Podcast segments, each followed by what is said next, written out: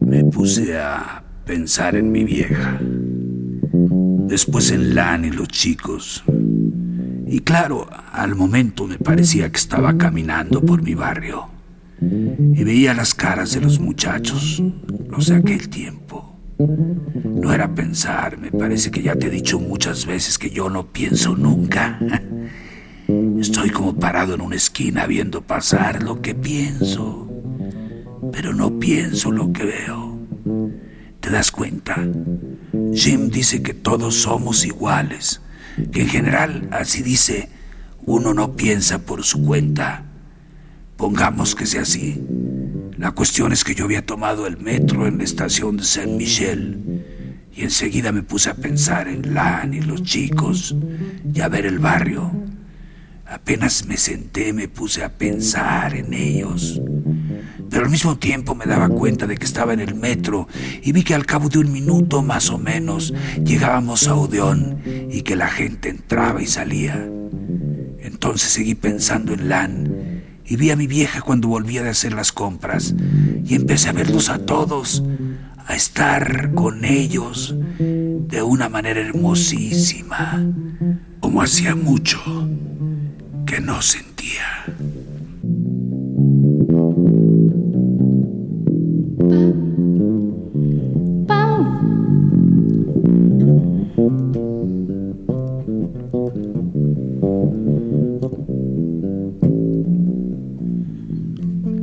La llave del tiempo. La clave del tiempo. La nave del tiempo. El ave del tiempo. Presentan.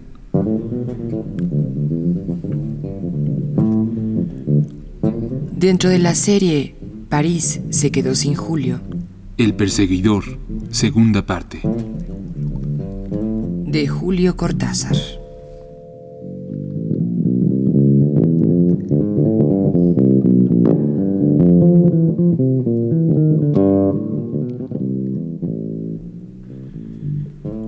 Johnny.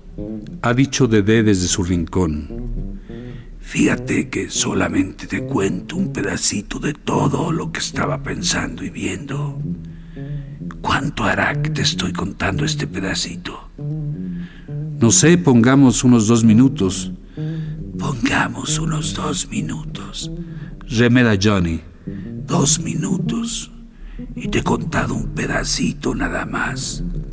Si te contara todo lo que les vi hacer a los chicos y cómo Hamp tocaba Save It Pretty Mama y yo escuchaba cada nota, ¿entiendes? Cada nota. Y Hamp no es de los que se cansan. Y si te contara que también le oía a mi viejo una oración larguísima, donde hablaba de repollos, me parece. Pedía perdón por mi viejo y por mí y decía algo de unos repollos. Bueno, si te contara en detalle todo eso, pasarían más de dos minutos, ¿eh, Bruno? Si realmente escuchaste y viste todo eso, pasaría un buen cuarto de hora, le he dicho riéndome. Pasaría un buen cuarto de hora, ¿eh, Bruno? Entonces me vas a decir cómo puede ser que de repente siento que el metro se para y yo me salgo de mi vieja Elan y todo aquello y veo que estamos en Saint-Germain-des-Prés, que queda justo a un minuto y medio de Odeón. Nunca me preocupo demasiado por las cosas que dice Johnny, pero ahora con su manera de mirarme he sentido frío. Apenas un minuto y medio por tu tiempo, por el tiempo de esa ha dicho rencorosamente Johnny.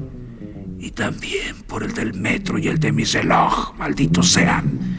Entonces, ¿cómo puede ser que yo haya estado pensando un cuarto de hora, eh, Bruno?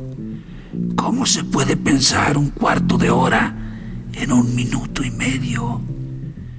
Te juro que ese día no había fumado ni un pedacito, ni una hojita. Agrega como un chico que se excusa. Y después me ha vuelto a suceder. Ahora me empieza a suceder en todas partes. Pero Agrega astutamente, solo en el metro. Me puedo dar cuenta porque viajar en el metro es como estar metido en un reloj. Las estaciones son los minutos, ¿comprendes? Es ese tiempo de ustedes, de ahora. Pero yo sé que hay otro. Y he estado pensando, pensando.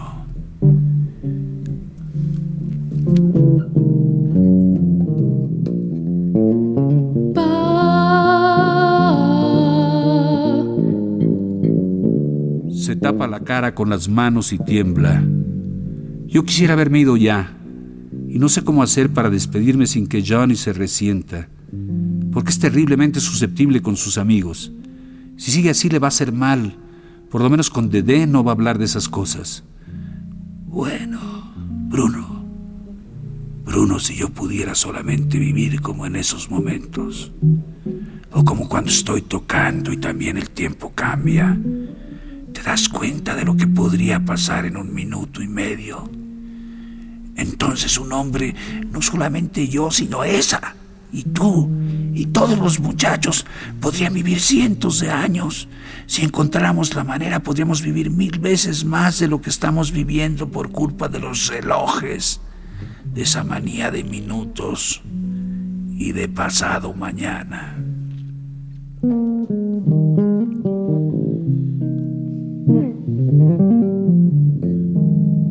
Sonrío lo mejor que puedo, comprendiendo vagamente que tienes razón.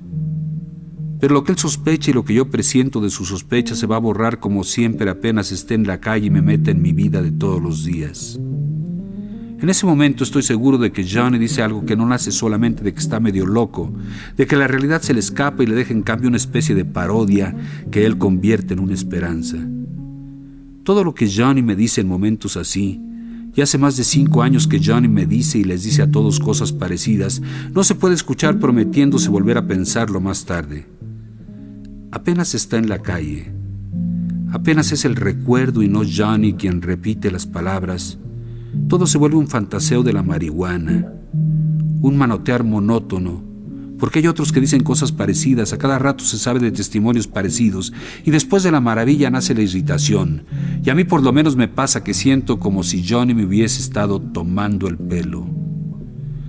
Pero esto ocurre siempre al otro día, no cuando Johnny me lo está diciendo, porque entonces siento que hay algo que quiere ceder en alguna parte, bus que busca encenderse, o más bien como si fuera necesario quebrar alguna cosa quebrarla de arriba a abajo como un tronco metiéndole una cuña y martillando hasta el final. Y Johnny ya no tiene fuerzas para martillar nada. Y yo ni siquiera sé qué martillo haría falta para meter una cuña que tampoco me imagino. De manera que al final me he ido de la pieza. Pero antes ha pasado una de esas cosas que tienen que pasar, esa u otra parecida. Y es que cuando me estaba despidiendo de Dedé y le daba la espalda a Johnny, he sentido que algo ocurría, lo he visto en los ojos de Dede y me he vuelto rápidamente porque a lo mejor le tengo un poco de miedo a Johnny, a este ángel que es como mi hermano, a este hermano que es como mi ángel. Y he visto a Johnny que se ha quitado de golpe la frazada con que estaba envuelto, y lo he visto sentado en el sillón completamente desnudo, con las piernas levantadas y las rodillas junto al mentón, temblando pero riéndose, desnudo de arriba abajo en el sillón mugriendo. Empieza a hacer calor, ha dicho Johnny. Bruno, mira qué hermosa cicatriz tengo entre las costillas. Tápate. Ha mandado Dede avergonzada y sin saber qué decir. Nos conocemos bastante, y un hombre desnudo no es más que un hombre desnudo. Pero de todos modos, Dede ha tenido vergüenza. Y yo no sabía cómo hacer para no dar la impresión de que lo que estaba haciendo Johnny me chocaba. Y él lo sabía, y se ha reído con toda su bocaza, obscenamente, manteniendo las piernas levantadas, el sexo colgándole al borde del sillón como un mono en el zoo, y la piel de los muslos con unas raras manchas que me han dado un asco infinito. Entonces Dede ha agarrado la frazada y lo ha envuelto presurosa, mientras Johnny se reía y parecía muy feliz. Me he despedido vagamente, prometiendo volver al otro día, y Dede me ha acompañado hasta el rellano, cerrando la puerta para que Johnny no oiga lo que va a decirme. Está así desde que volvimos de la gira por Bélgica. Había tocado tan bien en todas partes y yo estaba tan contenta. Me pregunto de dónde habrá sacado la droga. He dicho mirándole en los ojos. No sé. Ha estado bebiendo vino y coñac casi todo el tiempo, pero también ha fumado, aunque menos que allá. Allá es Baltimore y Nueva York. Son los tres meses en el hospital psiquiátrico de Bellevue y la larga temporada en Camarillo.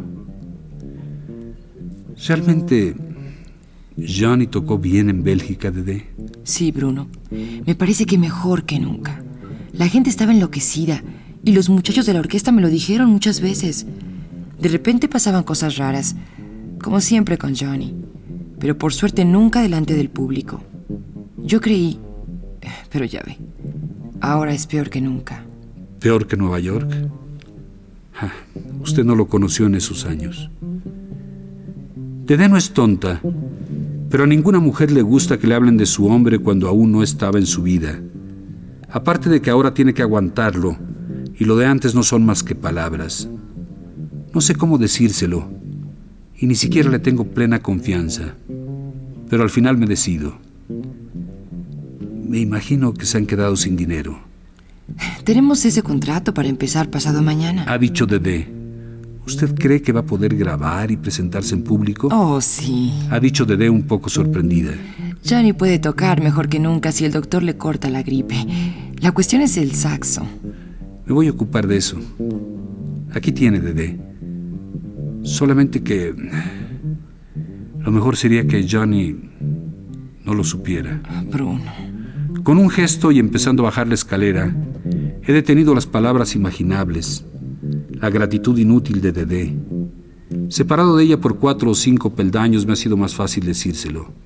Por nada del mundo tiene que fumar antes del primer concierto. Déjelo beber un poco, pero no le dé dinero para lo otro. Dedé no ha contestado nada, aunque he visto cómo sus manos doblaban y doblaban los billetes hasta hacerlos desaparecer.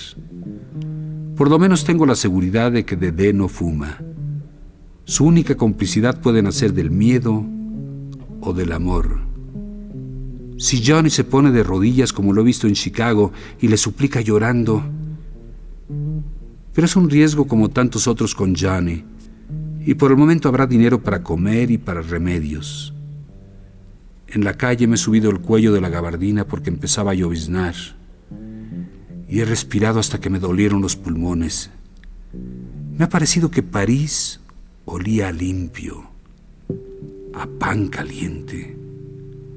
Solo ahora me he dado cuenta de cómo olía la pieza de Johnny, el cuerpo de Johnny sudando bajo la frazada. Entrado en un café para beber un coñac y lavarme la boca. Quizá también la memoria que insiste e insiste en las palabras de Johnny, sus cuentos, su manera de ver lo que yo no veo y en el fondo no quiero ver. Me he puesto a pensar en pasado mañana. Y era como una tranquilidad, como un puente bien tendido del mostrador hacia adelante.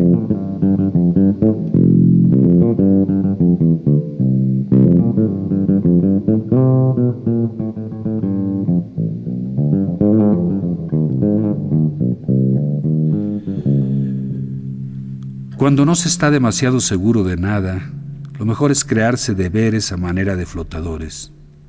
Dos o tres días después he pensado que tenía el deber de averiguar si la marquesa le está facilitando marihuana a Johnny Carter. Y he ido al estudio de Montparnasse. La marquesa es verdaderamente una marquesa. Tiene dinero a montones que le viene del marqués, aunque hace rato que se hayan divorciado a causa de la marihuana y otras razones parecidas. Su amistad con Johnny viene de Nueva York, probablemente del año en que Johnny se hizo famoso de la noche a la mañana, simplemente porque alguien le dio la oportunidad de reunir a cuatro o cinco muchachos a quienes les gustaba su estilo, y Johnny pudo tocar a sus anchas por primera vez y los dejó a todos asombrados. Este no es el momento de hacer crítica de jazz. Los interesados pueden leer mi libro sobre Johnny y el nuevo estilo de la posguerra. Pero bien puedo decir que el 48 digamos hasta el 50, fue como una explosión de la música, pero una explosión fría, silenciosa, una explosión en la que cada cosa quedó en su sitio y no hubo gritos ni escombros, pero la costra de la costumbre se rajó en millones de pedazos y hasta sus defensores, en las orquestas y en el público, hicieron una cuestión de amor propio, de algo que ya no sentían como antes. Porque después del paso de Johnny por el saxo alto, no se puede seguir oyendo a los músicos anteriores y creer que son el non plus ultra. Hay que conformarse con aplicar esa especie de resignación disfrazada que se llama sentido histórico y decir que cualquiera de esos músicos ha sido estupendo y lo sigue siendo en su momento. Johnny ha pasado por el jazz como una mano que da vuelta a la hoja y se acabó.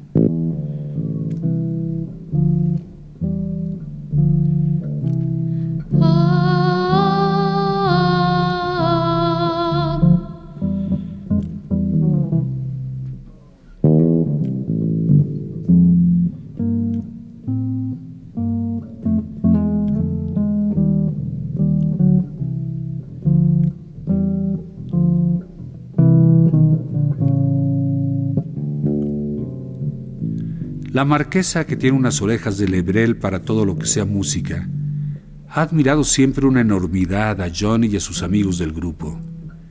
Me imagino que debió darles no pocos dólares en los días del Club 33, cuando la mayoría de los críticos protestaban por las grabaciones de Johnny y juzgaban su jazz con arreglo a criterios más que podridos. Probablemente también en esa época, la marquesa empezó a acostarse de cuando en cuando con Johnny y a fumar con él.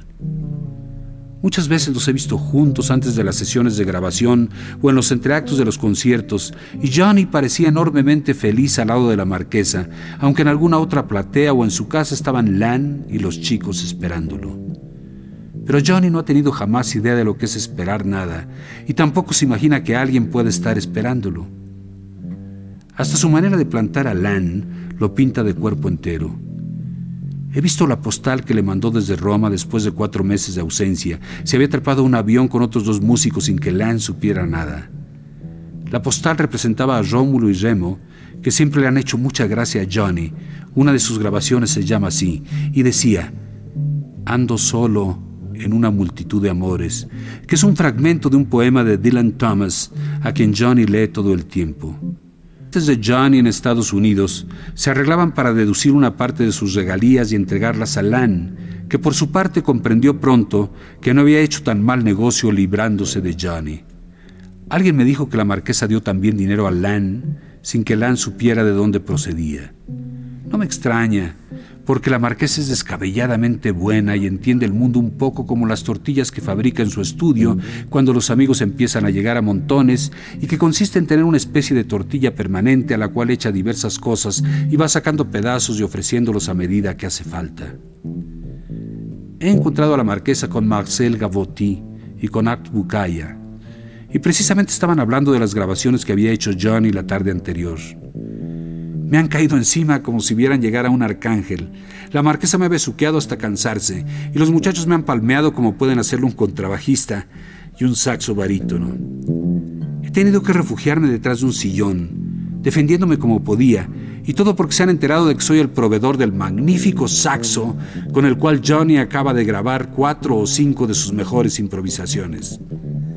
La marquesa ha dicho enseguida que Johnny era una rata inmunda y que como estaba peleado con ella, no ha dicho por qué, la rata inmunda sabía muy bien que solo pidiéndole perdón en debida forma hubiera podido conseguir el cheque para ir a comprarse un saxo. Naturalmente, Johnny no ha querido pedir perdón desde que ha vuelto a París. La pelea parece que ha sido en Londres dos meses atrás, y en esa forma nadie podía saber que había perdido su condenado saxo en el metro, etc. Cuando la marquesa echa a hablar, uno se pregunta si el estilo de Deze no se le ha pegado al idioma, pues es una serie interminable de variaciones en los registros más inesperados, hasta que al final la marquesa se da un gran golpe en los muslos, abre de par en par la boca y se pone a reír como si le estuvieran matando a cosquillas. Y entonces Art Bukaya ha aprovechado para darme detalles de la sesión de ayer que me he perdido por culpa de mi mujer con neumonía. Diga, puede dar fe ha dicho Art mostrando a la marquesa que se retuerce de risa. Bruno, no te puedes imaginar lo que fue eso hasta que oigas los discos. Si Dios estaba ayer en alguna parte, puedes creerme que era en esta condenada sala de grabación, donde hacía un calor de mil demonios, dicho sea de paso. ¿Te acuerdas de Willow Tree, Marcel? Sí, me acuerdo, ha dicho Marcel. El estúpido pregunta si me acuerdo. Estoy tatuado de la cabeza a los pies con Willow Tree. Tika nos ha traído highballs y nos hemos puesto cómodos para charlar. En realidad hemos hablado poco de la sesión de ayer, porque cualquier músico sabe que de esas cosas no se puede hablar. Pero lo poco que han dicho me ha devuelto alguna esperanza y he pensado que tal vez mi saxo le traiga buena suerte a Johnny. De todas maneras no han faltado las anécdotas que enfriaron un poco esa esperanza, como por ejemplo que Johnny se ha sacado los zapatos entre grabación y grabación y se ha paseado descalzo por el estudio. Pero en cambio, se ha reconciliado con la marquesa y ha prometido venir al estudio a tomar una copa antes de su presentación de esta noche. ¿Conoces a la muchacha que tiene ahora Johnny? Ha querido saber Tika. Le he hecho una descripción lo más sucinta posible, pero Marcela ha completado a la francesa con toda clase de matices y alusiones que han divertido muchísimo a la marquesa. No se ha hecho la menor referencia a la droga, aunque yo estoy tan aprensivo que me ha parecido olerla en el aire del estudio de Tika. Aparte de que Tika se ríe de una manera que también noto a veces en Johnny y en Artie que delata a los adictos. Me pregunto cómo se habrá procurado Johnny la marihuana si estaba peleado con la marquesa. Mi confianza en Dede se ha venido bruscamente al suelo, si es que en realidad le tenía confianza. En el fondo son todos iguales.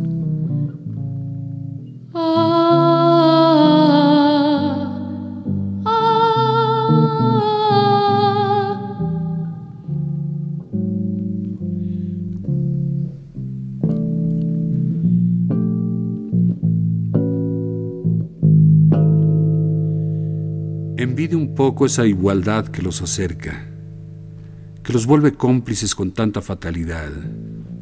Desde mi mundo puritano, no necesito confesarlo, cualquiera que me conozca sabe de mi horror al desorden moral. Los veo como ángeles enfermos, irritantes a fuerza de irresponsabilidad, pero pagando los cuidados con cosas como los discos de Johnny, la generosidad de la marquesa. Y no digo todo, y quisiera forzarme a decirlo, los envidio. Envidio a Johnny, a ese Johnny del otro lado, sin que nadie sepa qué es exactamente ese otro lado.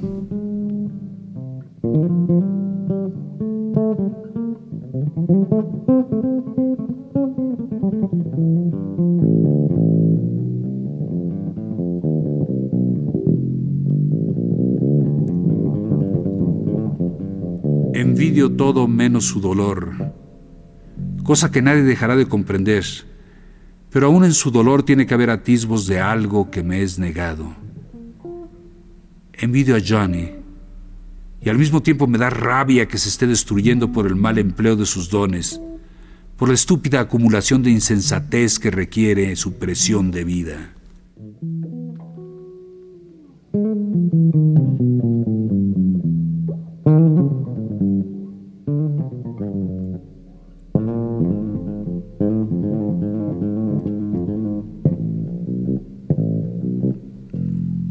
Pienso que si Johnny pudiera orientar esa vida, incluso sin sacrificarle nada, ni siquiera la droga, y si piloteara mejor ese avión que desde hace cinco años vuela a ciegas, quizá acabaría en lo peor, en la locura completa, en la muerte, pero no sin haber tocado a fondo lo que busca en sus tristes monólogos a posteriori, en sus recuentos de experiencias fascinantes, pero que se quedan a mitad de camino.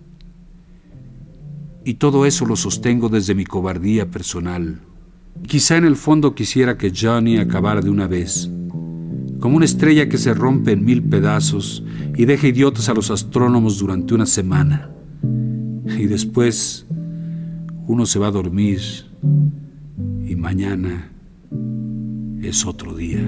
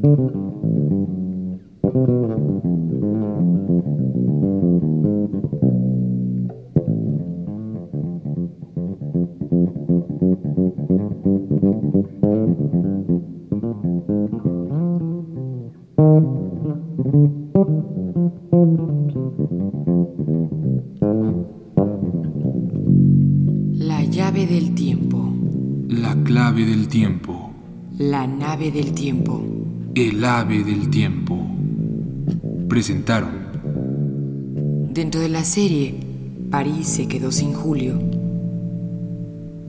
El perseguidor, segunda parte.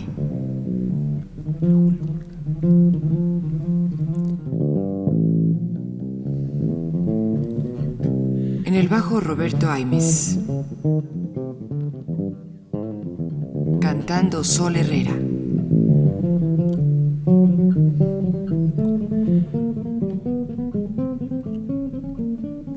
Locutor Homero Bazán Lonchi. Narración Juan López Moctezuma y Rita Abreu.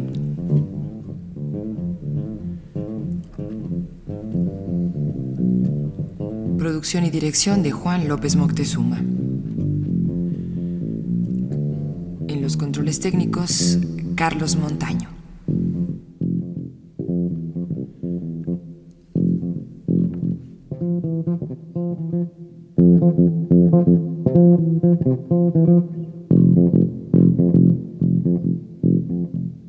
Textos propiedad de Alfaguara Literaturas México.